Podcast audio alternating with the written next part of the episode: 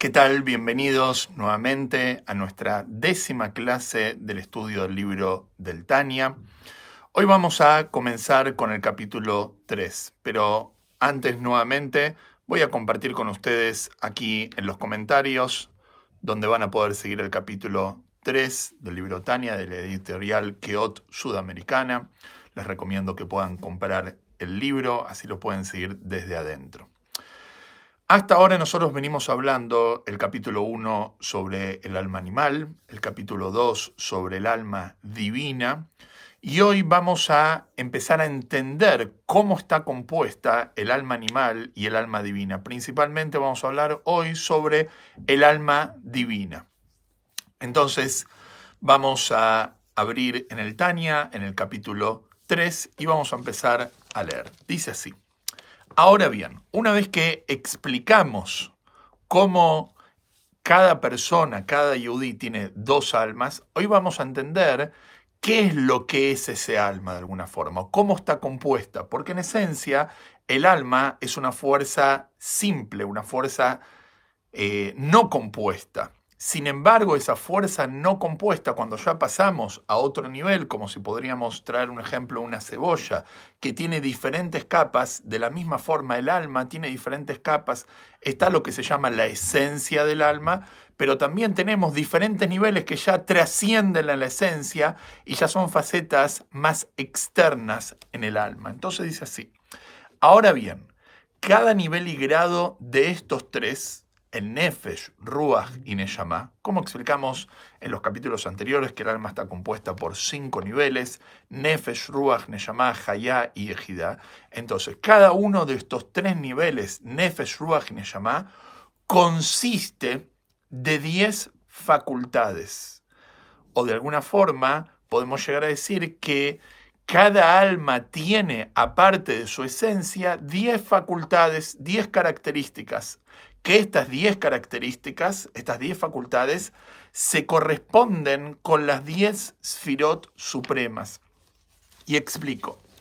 Estas 10 facultades del alma, por lo cuanto por cuanto de que Dios creó al hombre a su imagen y semejanza, como dice la Torah en el Bereshit Betzalmeinu Kidmuteinu, que el hombre realmente es una copia del el creador, es una copia de lo que se llama la divinidad, entonces cada persona dentro de sí tiene como un reflejo de lo que es el mapa creativo de Dios. Entonces cada uno de nosotros tenemos dentro de nuestra alma una copia de cómo Dios creó el mundo. Y de la misma forma que Dios, como vamos a ver ahora, creó el mundo por intermedio de 10 poderes, de 10 fuerzas, de 10 facultades, cada uno de nosotros tenemos dentro nuestro estas 10 facultades. Por eso dice que estas 10 facultades se corresponden con las 10 firot supremas, con las 10 energías, con las 10 fuerzas supremas que existen en el plano de la creación. Que estas 10 fuerzas supremas, estas 10 firot supremas, entre corchetes trae el Alter son manifestaciones divinas, son expresiones de divinidad en las que se originan, las fuerzas del alma se originan de estas diez fuerzas y de las cuales descienden. Y en hebreo, la palabra descienden se dice nishtal shelu. ¿Qué significa nishtal shelu? Nishtal shelu viene de la palabra shalsheret. ¿Qué es la palabra shalsheret? Shalsheret es como una cadena. De la misma forma que cuando nosotros miramos una cadena, la cadena está compuesta por diferentes eslabones. Un eslabón al lado del otro. Entonces, cuando una persona de alguna forma toca el eslabón de una punta, se mueve el eslabón de la otra punta. De la misma forma, el alma. El alma es como que viene eslabón tras eslabón de estas 10 facultades divinas, obviamente en un proceso, como contamos ya en el capítulo 2, de descenso del alma. Sin embargo, al final de cuentas, está unida con su fuente original, que son estas 10 sfirot supremas. Que se subdividen estas 10 sfirot, estas 10 fuerzas, se subdividen en dos categorías generales. Si nosotros tendríamos que de alguna forma, dice el Alter que hablar y poder dividir estas 10 fuerzas, las tendríamos que dividir en dos categorías. ¿Cuáles son estas dos categorías? Estas dos categorías son lo que la mayoría de nosotros somos. La mayoría de los seres humanos los podemos dividir en dos tipos de clases. Si nosotros vamos a mirar a la gente en el mundo, existen dos clases de personas en general. Obviamente que existe un montón de clases de personas, pero lo que refiere a lo que el Tania está explicando acá, podemos definir al mundo en dos tipos de personas, dos tipos de personalidades. Existe la gente que se caracteriza más por su parte intelectual, la gente analítica, la gente pensante, la gente fría, la gente calculadora, la gente que todo tiene que entender. Y existe la gente que es más emocional, esa persona que no se deja llevar tanto por su intelecto, sino que se deja llevar más por su corazón. Obviamente esto no es ni malo ni bueno, ni bueno, perdón, tiene que ver con conductas y personalidades. Hay gente que a la hora de actuar se deja llevar más por su pensamiento, por su mente, y hay gente que se deja llevar más por su corazón, por sus emociones. Esto de dónde viene tiene que ver con las fuerzas del alma. Hay gente donde está más de alguna forma, revelado su parte intelectual, como se dice en hebreo, su segel, y hay gente que está más revelada su parte emocional, como se dice en hebreo, sus midot. Entonces vamos a explicar, ahora el Tania va a explicar cómo realmente están compuestas estas dos grandes fuerzas que hay en la persona, la parte intelectual y la parte emocional. Y leo de adentro. Estas son, estas dos grandes categorías del intelecto y emociones, estas son tres madres que realmente se refiere a las fuerzas intelectuales, y después vamos a explicar por qué se llaman madres el intelecto, y siete dobles. ¿Qué significa siete dobles? El Alter lo va a explicar ahora. Dice así, a saber, ¿cuáles son las tres madres? La primera fuerza de las tres madres del intelecto son Jochma, que se traduciría como sabiduría, Bina, que es entendimiento, y como último, la tercera y última fuerza que tiene que ver con el mundo intelectual de la persona es dat, comprensión. Y esto dijimos que son madres. ¿Por qué son madres? Porque de la misma forma que una madre es quien, es quien da luz a su hijo, de la misma forma el intelecto es, es el que da luz a las emociones. Como decimos que no existe un sentimiento sin un pensamiento previo, normalmente la persona antes de sentir algo lo pensó. Lo que pasa que nosotros no llegamos a detectar ese momento y todo sucede en una forma muy veloz. Pero, e, pero, realmente si lo podríamos desmenuzar y lo podríamos poner sobre una mesa cómo es nuestro proceso desde que entendemos algo hasta que lo hacemos, primero entendemos algo, después sentimos ese pensamiento y después lo terminamos ejecutando. Entonces, de la misma forma que una madre es quien gesta a su hijo, de la misma forma el intelecto es quien gesta a las emociones. Y sigo leyendo. Entonces, dice así a saber Jochma, Binah y Dat, y las siete dobles. Las siete fuerzas las llama dobles, que son los atributos emocionales. ¿Por qué los llama dobles? Porque las emociones las encontramos en una doble faceta. Existen emociones en la persona que están marcadas, que son fuertes, y existen emociones que en la persona son más débiles.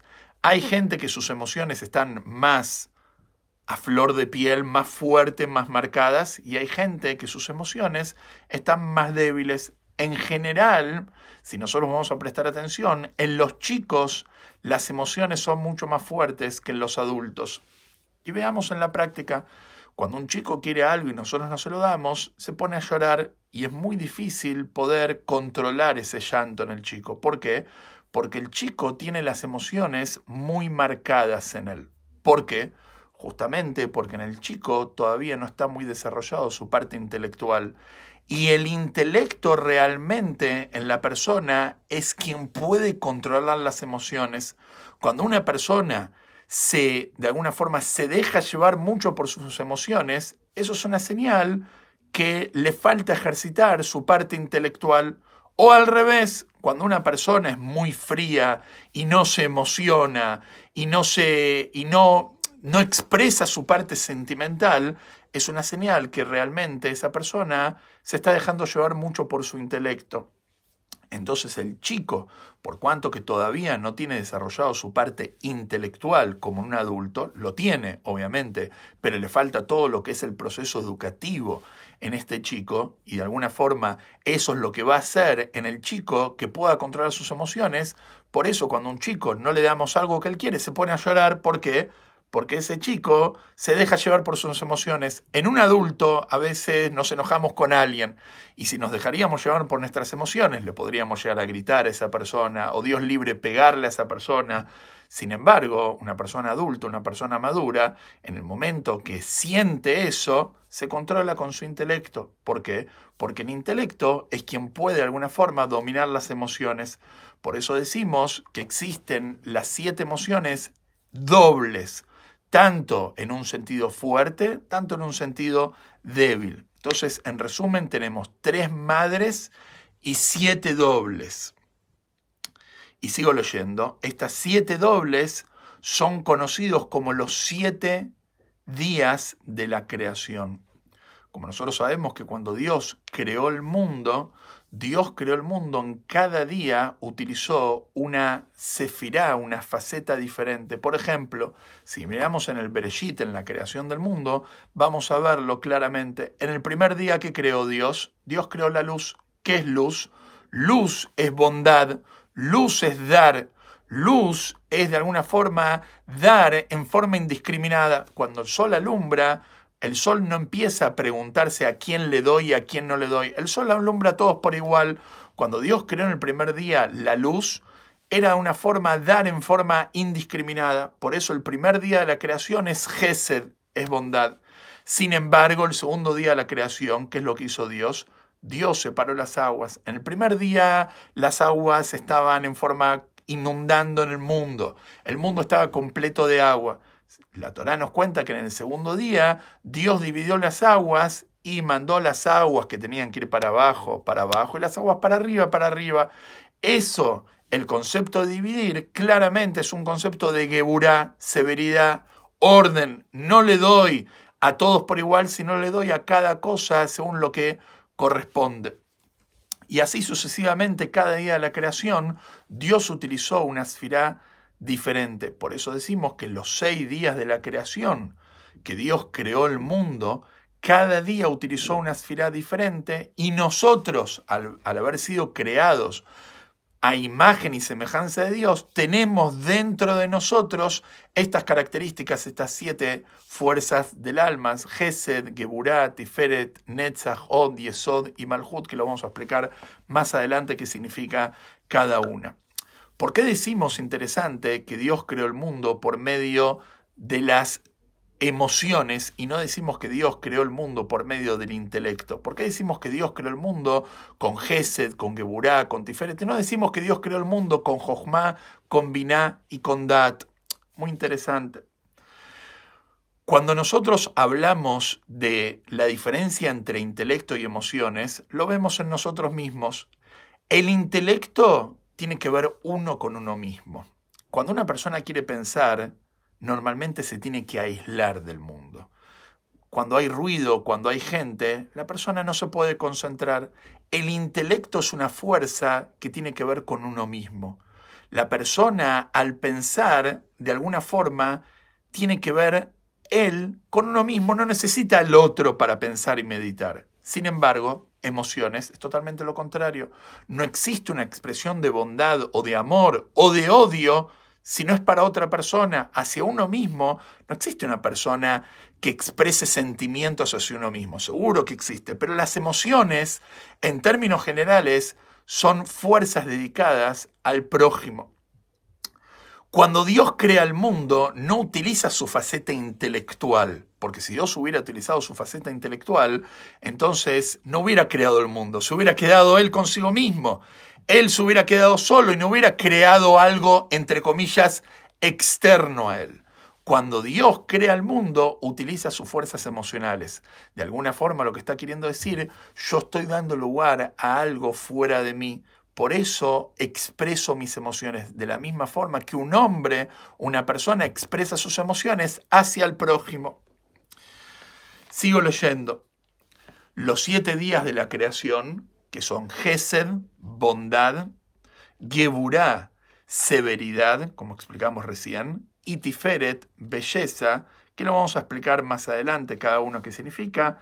Tiferet vendría a ser el punto medio entre la bondad y la severidad, que ese es el punto de belleza. Sigo leyendo. Así también, entonces estamos en el capítulo 3 del Tania, voy a compartir nuevamente para los que entran recién el libro Tania en el capítulo 3, así lo pueden seguir desde adentro, o si después lo quieren imprimir o comprar el libro. Sigo leyendo. Así también, tal como las diez firot supremas se dividen en dos categorías, entonces, ¿qué es lo que dijimos? Que las fuerzas del alma vienen en descenso, pero en esencia vienen de las fuerzas supremas creativas. Entonces, de la misma forma que estas fuerzas creativas se subdividen en dos categorías, las fuerzas intelectuales y las fuerzas emocionales, y como explicamos recién que Dios utilizó las fuerzas emocionales para crear el mundo, así también, tal como las diez filot supremas se dividen en dos categorías generales, del mismo modo, el alma humana, el alma de la persona, el alma del hombre, y sus diez facultades están divididas en dos categorías generales. La persona dentro de sí tiene estas fuerzas que se dividen en dos categorías generales. ¿Cuáles son? Como ya explicamos.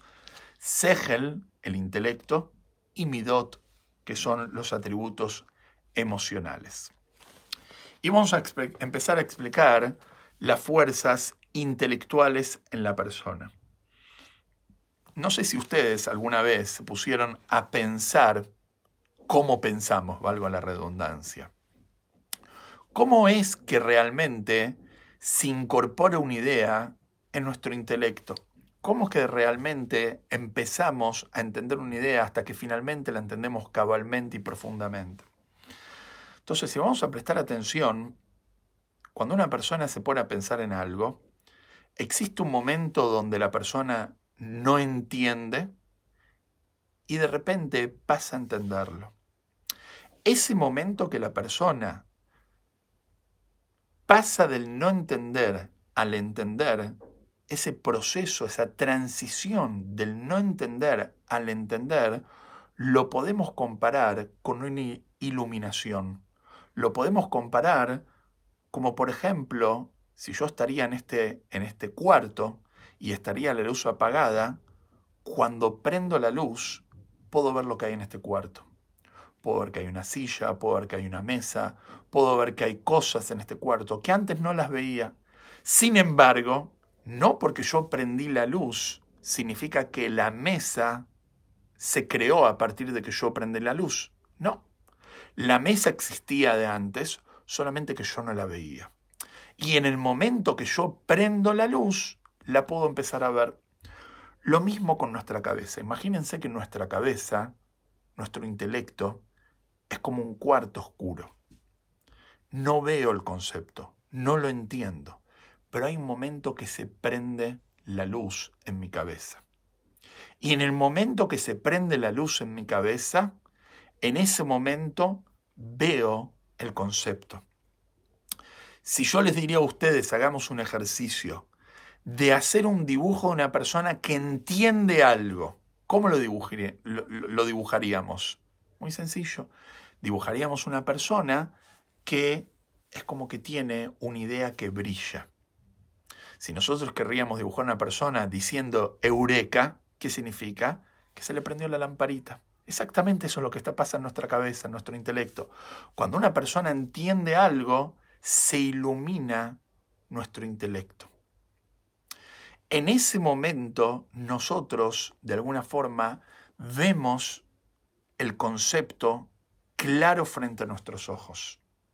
Es como una persona que tiene un cuadro frente a él, está la luz apagada, y de repente hay un rayo un relámpago y se prende todo lo que es la habitación y veo el cuadro. en ese momento que yo veo el cuadro, lo veo, lo entiendo, pero de repente se empieza a oscurecer nuevamente. Fíjense, presten atención, cuando normalmente entendemos una idea, la entendemos y en ese momento que la entendemos dura muy poco. Dura muy poco ese momento. ¿Por qué? Porque es como un relámpago, una luz que se prende, pero empieza a oscurecerse inmediatamente. Por eso, ¿qué es lo que tenemos que hacer para que esa idea quede y la podamos realmente entender y poder de alguna forma explicársela a nuestro semejante? La tenemos que bajar. No nos podemos quedar solamente con el cuadro que vimos, sino tenemos que bajarlo. Es como, por ejemplo, cuando una persona se levanta la mañana y tuvo un sueño, en el momento que se levanta, él ve el sueño, pero empieza en ese mismo momento a desvanecer el sueño. Y si la persona querría recordar el sueño, tendría que escribirlo, tendría que grabar ese sueño, tendría que hablarlo o compartirlo con otra persona. Porque él ve el sueño, pero empieza a desvanecer. Entonces, el momento que uno ve algo, intelectualmente hablando, eso se llama el primer punto donde la persona ve la luz intelectual dentro de uno. Y en la Cábala y en Hasidismo, esto se llama Jochma. ¿Qué es Jochma? Jochma es ese, destello intelectual que la persona ve por un instante como una idea es clara frente a él. En la Cábala se explica que Jochma en el alfabeto hebreo, en el abecedario hebreo, es como la letra Yud. La letra Yud, acá no la puedo dibujar, pero la letra Yud es un punto. ¿Qué es un punto? Un punto es algo que de alguna forma es lo más pequeño, pero dentro de sí contiene todo lo que puede llegar a venir después de ese punto. Todo dibujo empieza con un punto. La letra Yud, conceptualmente hablando, es un punto. Y por eso se dice que en el nombre de Dios de cuatro letras que comienza con la Yud, la Yud del nombre de Dios es Jochma. Si lo hablamos en lo que somos como personas, la faceta masculina es la letra Yud. Por eso en la relación el hombre es quien da un punto y la mujer, de alguna forma, ese punto lo desarrolla. Y esa es la segunda fuerza del alma. ¿Qué es la segunda fuerza del alma? Es la fuerza del desarrollo y es el desmenuzar una idea no es quedarse con un punto, no es quedarse con lo que vi, sino poder desarrollarlo. Poder de alguna forma entenderlo en todos sus detalles y no quedarme solamente con un punto, con la semilla.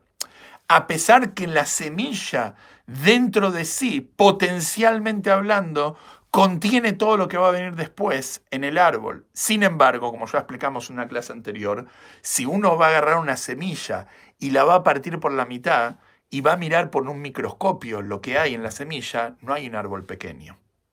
No. Es, las, es el árbol, pero en forma de semilla. Si nosotros agarramos Jojma y lo abrimos, realmente tiene toda la idea, pero todavía está en forma de semilla. ¿Cuál es la segunda fuerza del alma? Se llama Bina. ¿Qué es Bina? Binah es el desarrollo de Jochma. En las letras en el abecedario hebreo, esto vendría a ser la letra Hei. La letra Hei, si lo vamos a mirar, es como así y así. Es un punto desarrollado. Es agarrar el punto de Jochma y desarrollarlo. Por eso a la mujer se le dice que ella tiene Bina. ¿Por qué? Porque la mujer normalmente es quien desarrolla el punto del hombre. Así es en la relación. El hombre da un punto y la mujer desarrolla y hace de ese punto una vida entera, un bebé. Vamos a verlo adentro. Dice así, vamos a verlo adentro.